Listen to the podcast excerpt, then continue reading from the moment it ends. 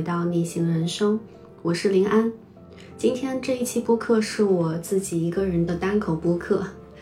嗯，因为是二零二二年的年底了嘛，所以呢就想跟大家聊一聊我的二零二二年都发生了一些什么事情，从不同的几个维度吧，复盘一下这一年我过得怎么样。我相信很多听众朋友们，可能你们今年也度过了表面上波澜不惊，其实生活当中经历了很多动荡的一年。那对我来说，其实也是一样的。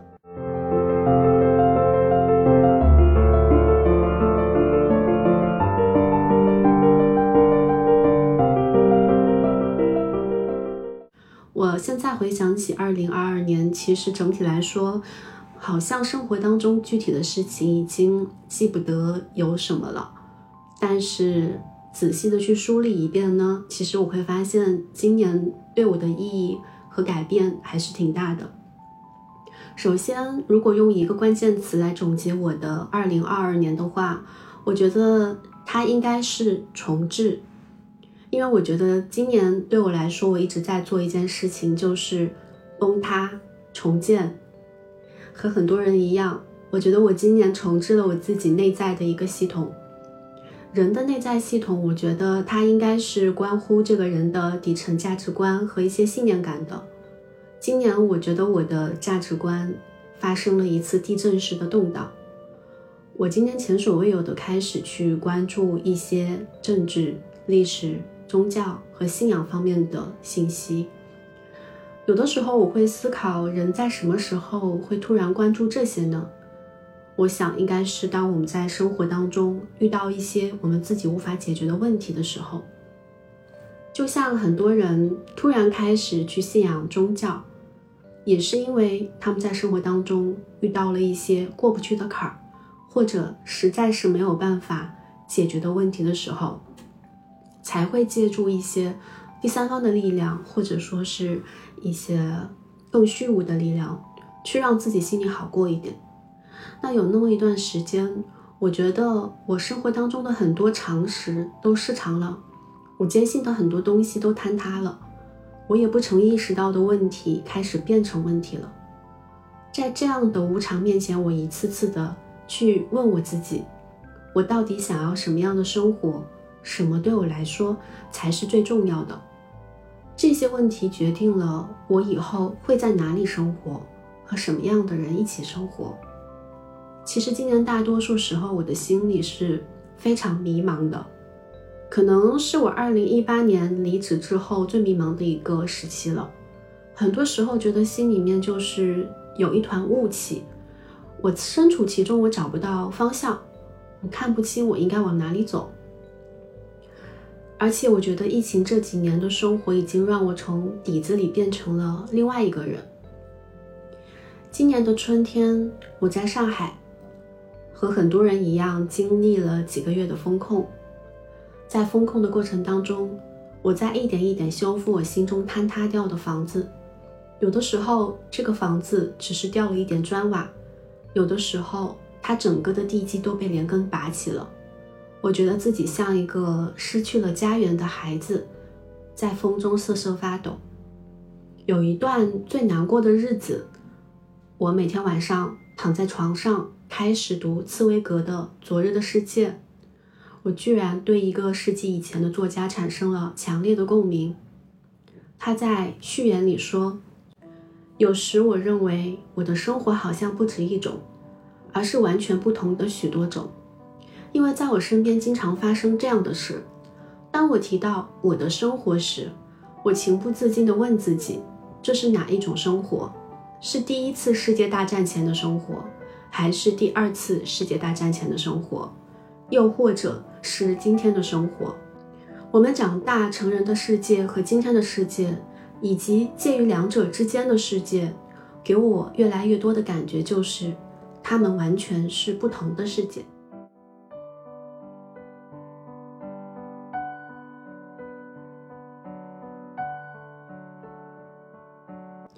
我现在回想起来，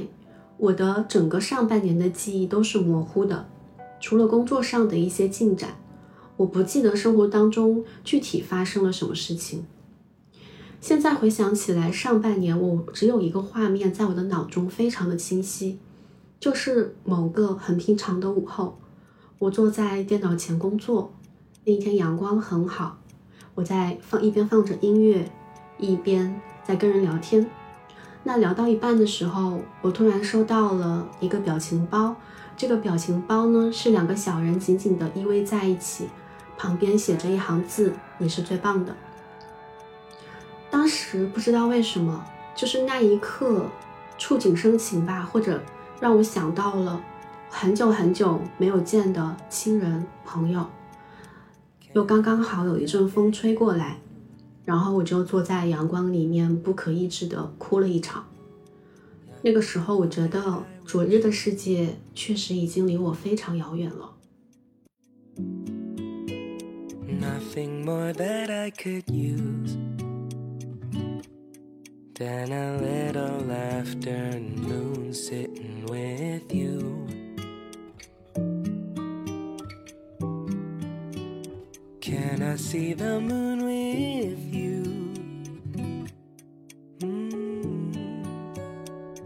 Nothing more that I would choose. Nothing more that I could use. than a twilight and a twinkle of you。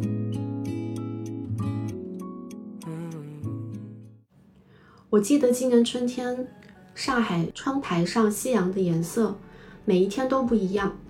那大概是我长这么大以来看夕阳最认真、最频繁的一段时间了吧。好在不能出门的那段时间里。恰巧也是工作上最繁忙、最忙碌的一段时间，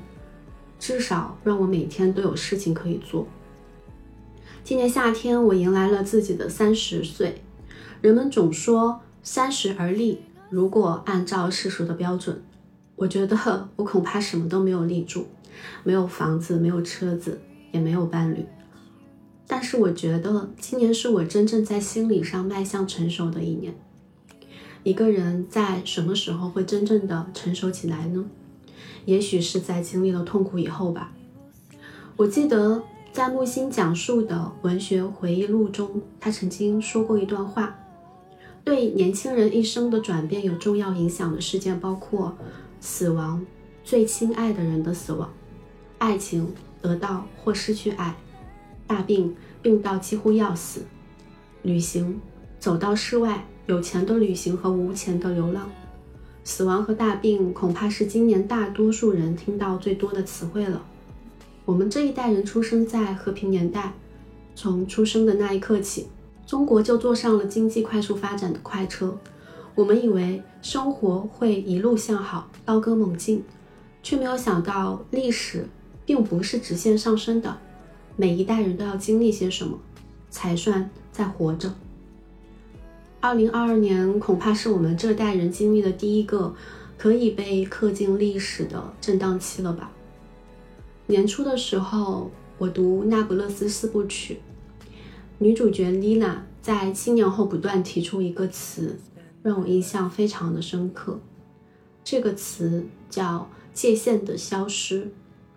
新年夜，看着曾经温和、慷慨、爱护自己的哥哥。在一场冲突中展现出暴力、失智的那一面时，他感受到哥哥身体里的界限在消失。那一刻，一向天不怕地不怕的他，满脸都是恐惧。发生大地震的时候，看着身边熟悉的一切事物，房子、车子、商店，甚至是身边的人都陷入了混乱和失序当中，妮娜再次觉得界限消失了。当熟悉的事物开始变得陌生，当我们画下的边界开始变得模糊，当这个世界开始失去，当我们曾经熟悉的事物变得陌生、可怕，甚至狰狞，很多常识消失了，笼罩着我们的安全屏障也消失了。人在这股不受自身控制的力量面前，显得渺小又脆弱。这一年，我在不断感受着界限的消失。我说三十岁是我真正成熟清醒的一年，是因为人首先要觉醒，然后才能改变。今年的夏天十分难熬。表面上看是工作上的压力把我榨干了，其实更深处是我经历了一次严重的自我怀疑危机。人一旦急切地想向他人证明些什么，就会变得扭曲、扭巴、苦大仇深。为了实现一个自己根本不喜欢的目标，抛弃了真实的自己，从此看见的全都是自己的缺点和他人的不足，完全忘记了自己当初为什么开始，以及真正的优势是什么。可是，越是做自己不擅长的事情，就越做不好；越做不好，就会越着急；越着急，越感到无力，从而对自己全盘否定。后来，我经历一个漫长的夏天之后，让自己重新安静下来的方式很简单，就是尝试着去接纳自己，接纳自己的无能，接纳自己的不完美，接纳自己当下的现状。先看见并且允许自己当下有负面情绪，然后一遍又一遍的给自己洗脑。你只有在做自己的时候，才能发挥出最大的能量。你只有且只能做好你自己，并且在这个过程当中不断排除掉那些因为身外之物、第三者或者说欲望和贪念而引发的一些虚假目标。认真的倾听自己的心想做什么，然后按照新的指引去做。那段时间，我不断的告诉自己，做好你自己，屏蔽外界噪音。就这样坚持，心里暗示了一段时间之后，我整个人变平和了很多，心态也不再浮躁。那接纳自己的这个来源，其实是源自于我有天晚上睡不着的时候，打开播客，听到了呃温柔一刀的一期节目，叫。接纳天赋带来的所有好坏，分享这三年我真实的快乐与脆弱。这一期节目呢，是女子刀法的创始人刀姐她的一期单口播客。这期节目里面，她也非常真诚的分享了自己创业这几年以来经历过的一些比较灰暗和自我怀疑的一些时刻，以及他是如何走出来的。我当时印象非常深刻的是，当他说到他在跟一个人生教练去做咨询的时候，他会觉得一直有两个刀姐，一个是非常强大的，外人眼中很能干的一个刀姐，另外一个呢，可能就是比较脆弱、容易受伤害、比较幽默、比较生活当中的那个刀姐。嗯其实刀姐在那一刻，她看见非常大的那个。刀姐在不断的用鞭子抽打那个小小的、很很柔弱的刀姐。这个画面，我当时听的时候，我印象就很深刻。我会觉得，其实，在我的心中也有两个林安，一个是外人眼中那个你是已经成立了一家公司，在外人眼中看来，可能会觉得现阶段已经做得很成功的那个林安。另外一个呢，可能他内心也会有非常多脆弱的一面、负能量的一面，以及他想去做一些在外人看来可能觉得并不是那么实际，但他自己真正想做的事情的那个林小安。然后我会意识到，其实这一整年我的不开心，很多时候就是因为。表面上那个庞大的、那个体积更大的林安，其实也是一直在 PUA 和抽打那个弱小又可怜的小林安。我当时也是因为这一期播客，后面慢慢的尝试去接纳林小安的现状，他也需要得到滋养、得到关注、得到关爱，而不是一直让那个强大的林安去不断的迫使林小安去改变自己。我们首先可能要接纳林小安，他现在就是这样的一个人，多给他一些爱，多给他一些看见，让他慢慢的长成和林安差不多大小之后，可能心中的这种失衡的关系，这种两个我的那这种不断在自我心中进行纠缠、争斗或者互相批判的这种情况，会渐渐的变得。平和很多，这个是我今年夏天自己慢慢调整自己的过程当中对我影响比较大的一期播客，也想分享给大家。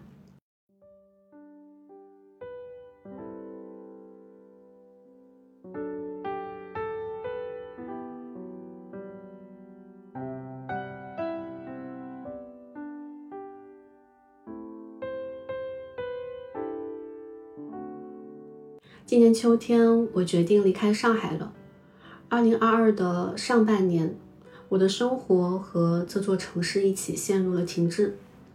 下半年，我想找回生命的实感。九月底的时候，我去安吉和杭州分别小住了一阵子。嗯，在杭州我见了一些老朋友，在安吉我也认识了一些新朋友。其实那段时间还是挺开心的，因为今年除了年初在大理之外，其他的整个上半年的时间我都是自己一个人在家里面待着，工作或者说是，嗯，除了工作还是工作，认识的人真的非常的少，大部分时间都在独处。那今年下半年在线下与人建立一些真实的联系和关系之后呢？我才渐渐的把自己从一种对什么事情都提不起劲儿的那种状态之中给拉扯了出来。于是站在秋天的尾巴上，我决定离开生活了接近五年的上海，搬到杭州。关于我从上海搬到杭州这个前因后果，我在呃应该是今年的十月份发的一期播客里面已经介绍的非常详细了。如果感兴趣的朋友可以去回听一下那一期播客。在这里我就不展开说了。目前呢，我在杭州已经生活了一个多月了。这一个月，我见了非常多的朋友，积极的用我自己的方式打开和探索这座城市。社交的数量呢，也比以前翻了好几倍。而且我搬到这边来之后，我发现我开始又恢复了去想把一个房间、一个家收拾的井井有条的那种动力。我在努力的去掌控。生活当中的一些秩序感，而且在杭州呢，我很喜欢随时都能够走进自然里面的那种自由，这个也是当初决定搬来杭州很大一部分原因。因为其实杭州的市区里就有非常多的自然景区，在湖边、在树下、在山上或者在寺庙里的时候，人都很容易能够安静下来，在那种环境之下。我会觉得，我们俗世生活当中的许多纷扰，还有情绪，都变得没有那么重要了。当我们在大自然里看见一棵活了几百年的树，它还坚定地站在那里的时候，会意识到人的一生其实非常的短，树的一生又非常的长。它一定见证过不少人间的大喜大悲，但它依然不作声。只是安静地站在那里，风雨不倒。那个时候，我就会想：树犹如此，人又为何呢？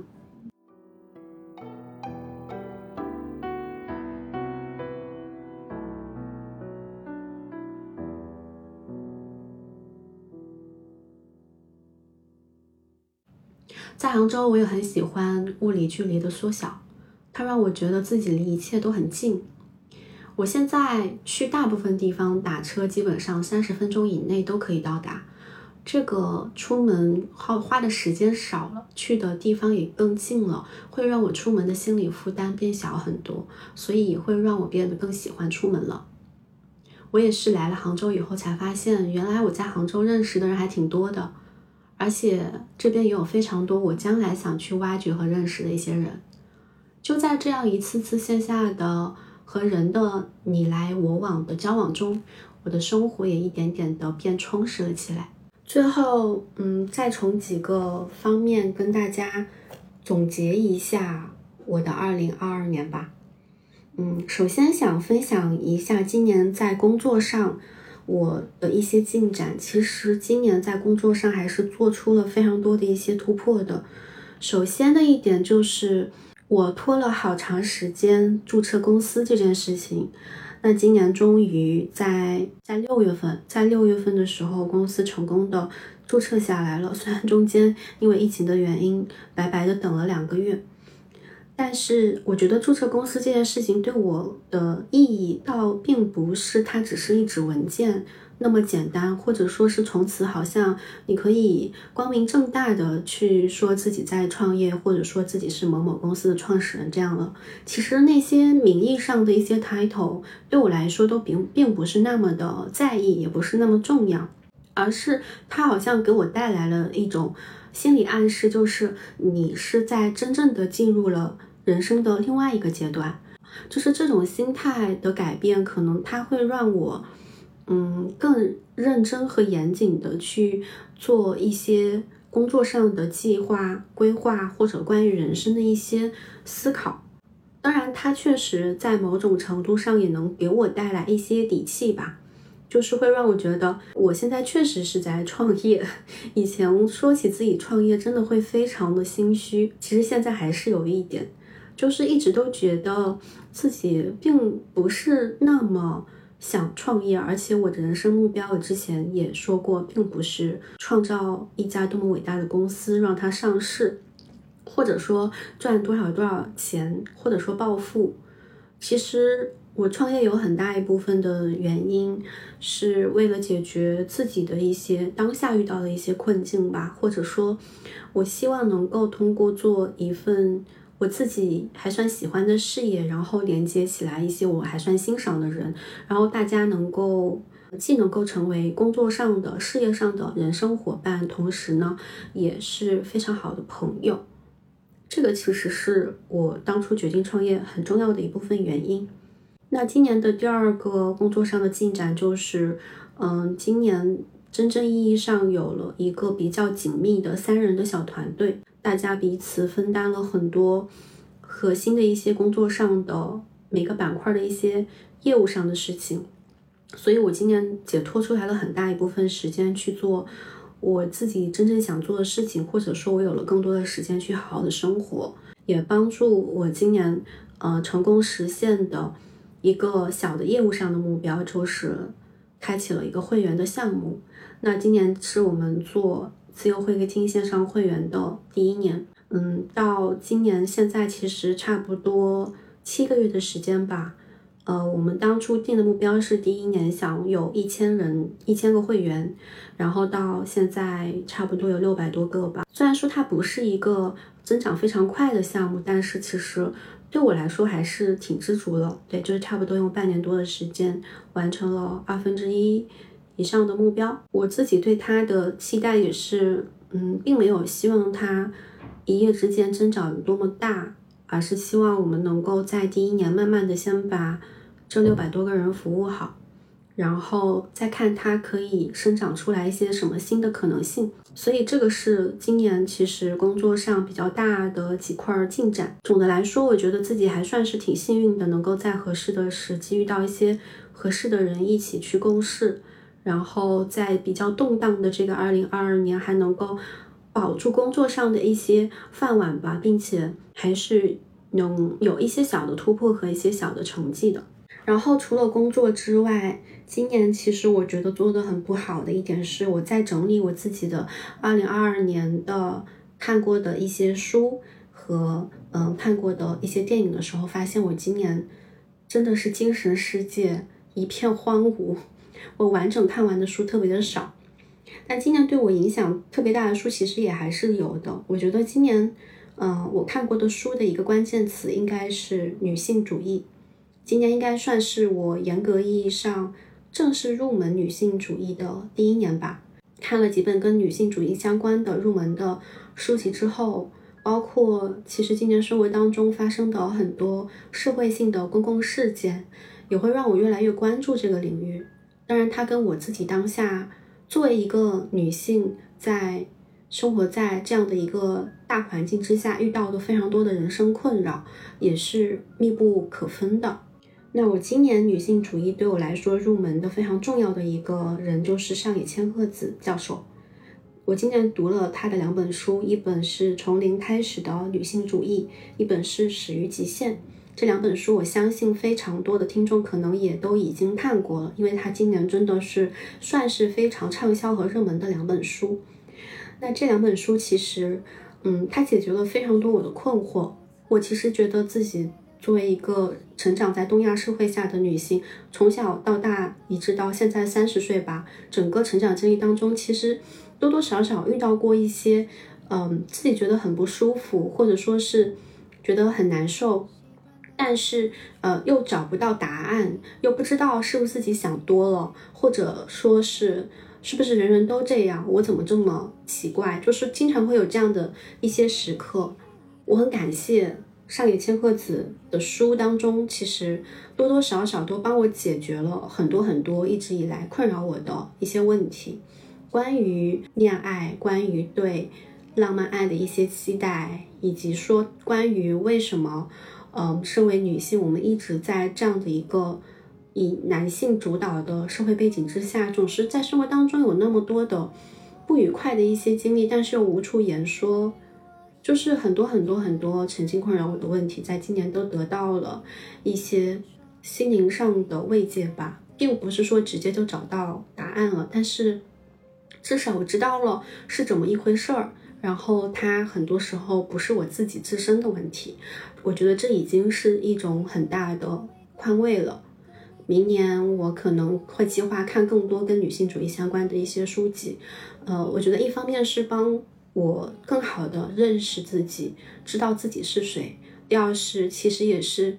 帮助我去更好的了解我所身处的这个时代和这个大的环境，以及男性是是是谁。我觉得，嗯，学习女性主义倒不仅仅只是女性自己的一个很重要的人生课题。我觉得很多男性其实如果踏踏实实、安安静下心来，去好好的去读一读这些跟女性主义相关的一些书籍，或者说影视作品，站在女性的角度去思考我们在关注什么，我们的很多行为背后的原因是什么，就是我觉得它其实是可以让男性和女性之间相处的更好，以及我们整个社会会进入一个更和谐、发展的更好的一个阶段的。这个是我今年看过的书对我的影响。然后我今年的旅行其实整个上半年都处于一个停滞期，呃，下半年九月份以后才开始出门去旅行。最开心的一段经历应该还是去了一趟浙江湖州的安吉。也是因为我今年太长时间没有去接触线下接触真实的人类了，所以在安吉的那段时间里，呃，因为非常密集的接触了，认识了一些新的朋友，而且很多都是自由职业或数字游民这样的一个身份，而且在是在一个乡下的这样的一个环境里面，比较接近大自然，所以人和人之间的那种相处模式跟在城市里还是挺不一样的。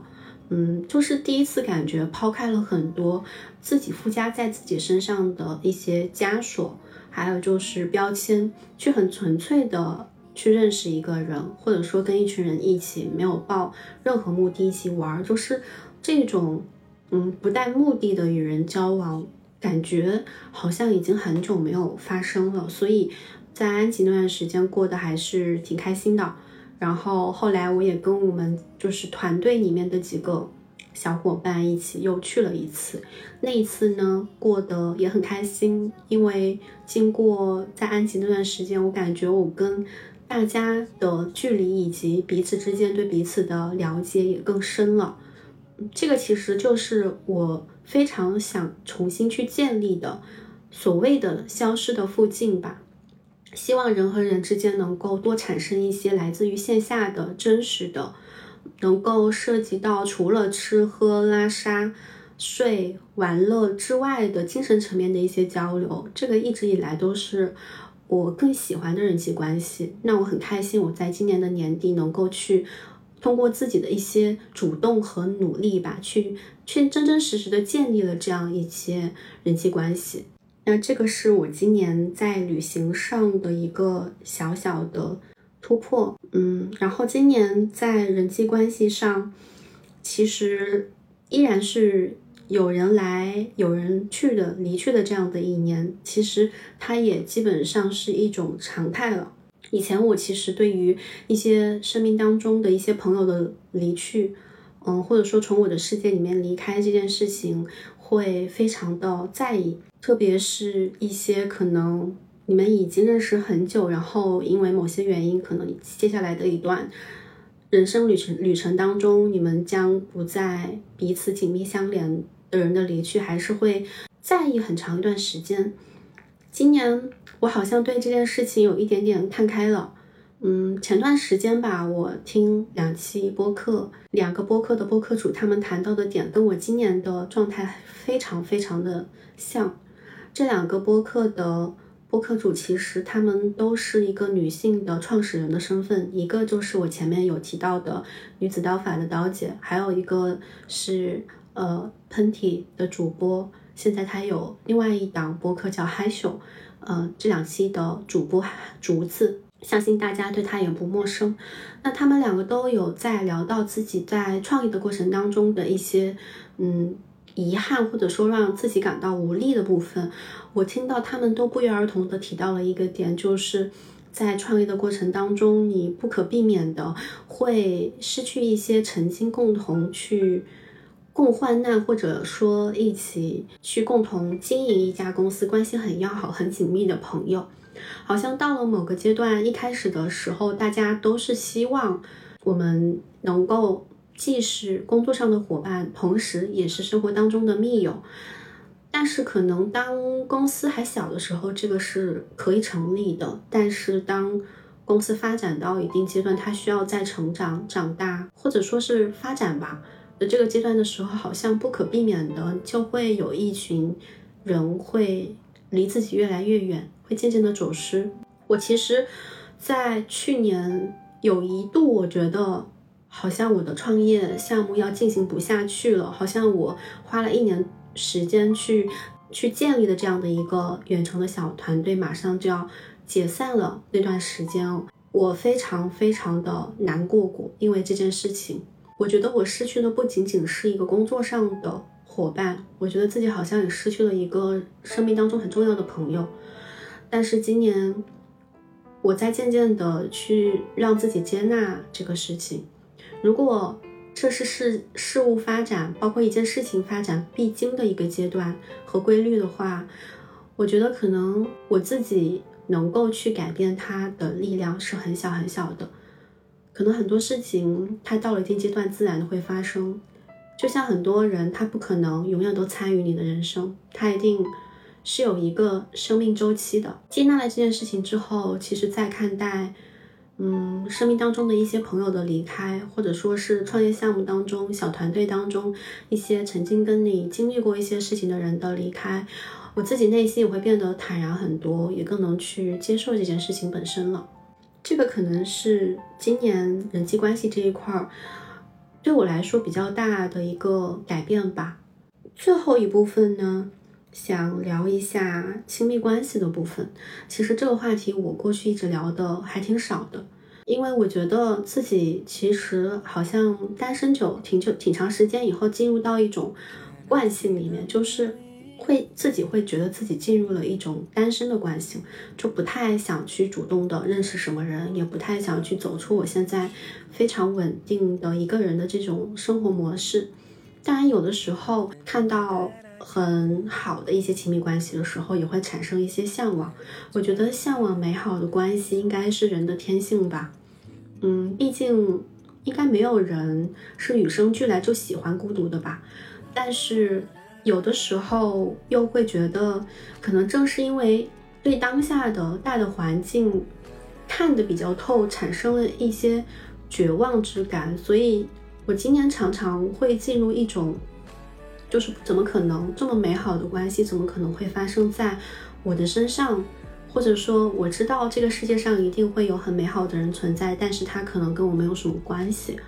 就是我常常会陷入这种悲观之中，甚至有的时候看到一个人太过美好和耀眼的时候，会本能的拥有一种恐惧的感觉和不配得感。就是我不知道有没有人也会有类似的这种感受。就是你会觉得那些美好的事物和美好的人，可能你自己不配拥有它，因而也就不敢去迈出主动的第一步吧。很多时候可能会选择去逃避，为了说所谓的避免自己受到一些伤害，或者为了嗯不要去改变，而是能够继续在现在当下的这种稳定的生活方式里面继续。平稳的过下去，当然我也知道他可能跟我自己长久以来的一些成长经历，以及我自己的一些以前经历过的一些事情吧，多多少少都是有一些影响的。嗯，可能它也是我接下来很长一段时间当中需要去克服的一些人生课题吧。我们如何能够学会进入一段亲密关系，以及进入了之后如何好好的去经营一段亲密关系？但是今年其实也是在读一些女性主义相关的一些书的时候，我对于进入亲密关系和恋爱这件事情本身也会有了不一样视角的理解。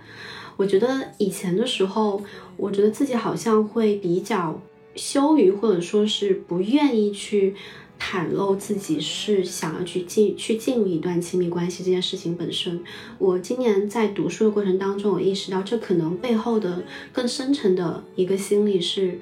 恐弱。这恐弱就是恐是恐惧的恐，弱就是弱势的弱。我我内心深处好像会觉得一个人他去。告诉别人自己是需要亲密关系，渴望进入一段亲密关系，本这件事情本身就是一种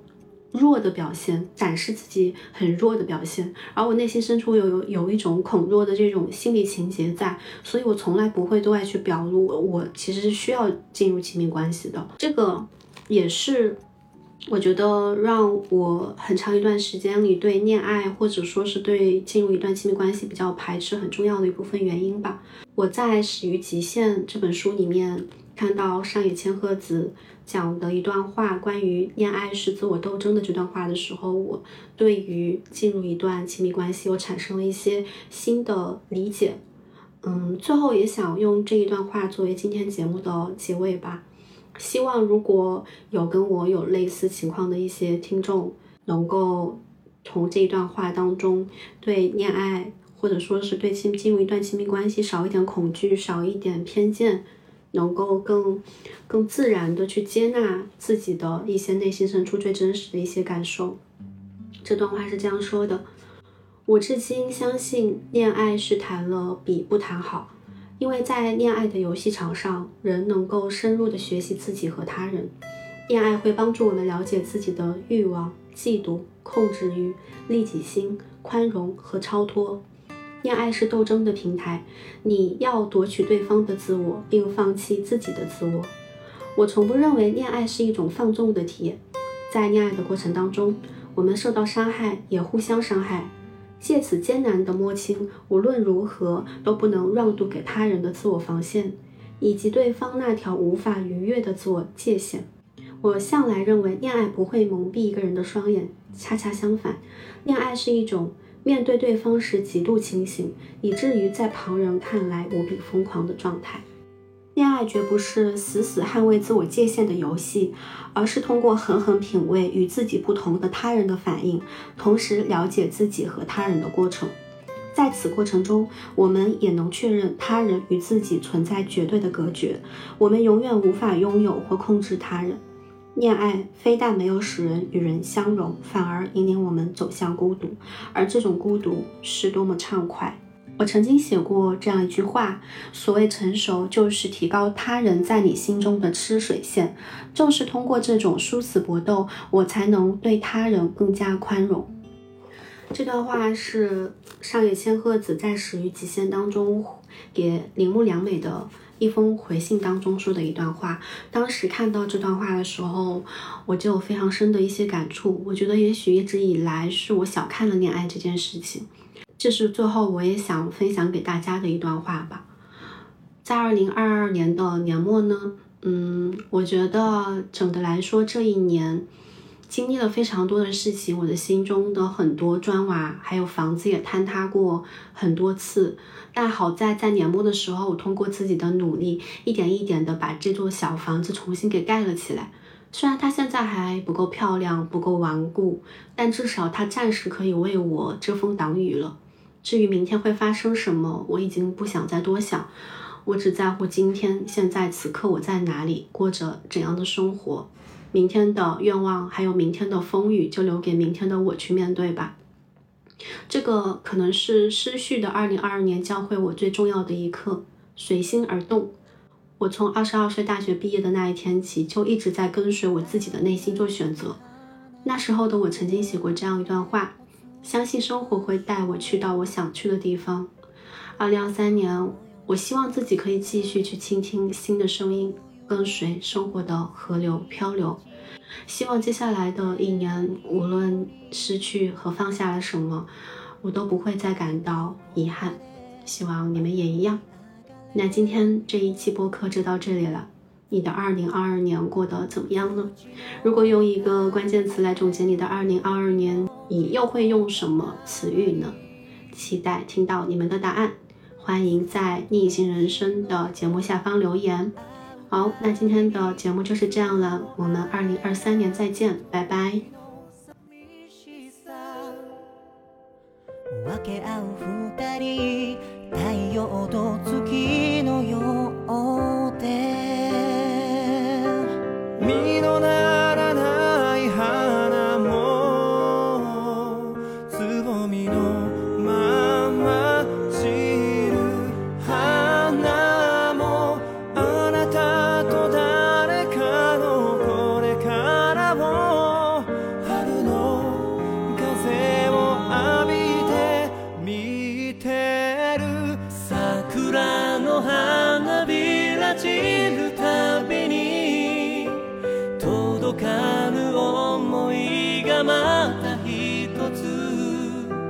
涙と笑顔に消されてく。そしてまた大人になった。追いかけるだけの悲しみは。強く清らかな悲しみは。いつまでも変わること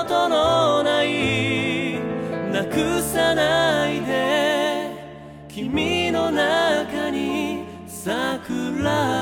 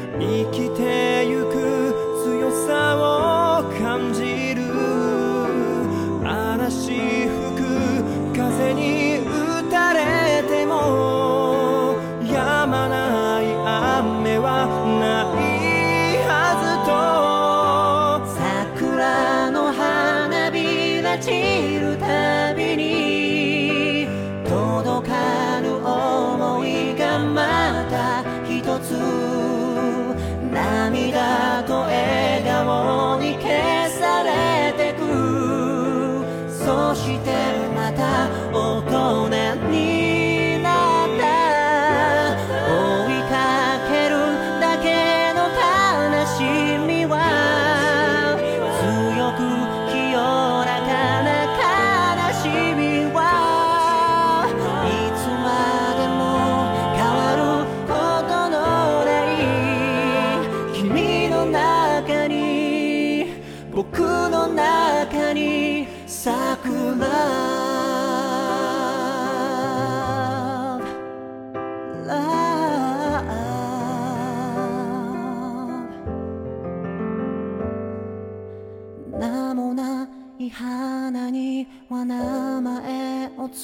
けましょうこの世に一つしかない冬の寒さに打ちひしがれないように。誰かの声でまた起き上がれるよ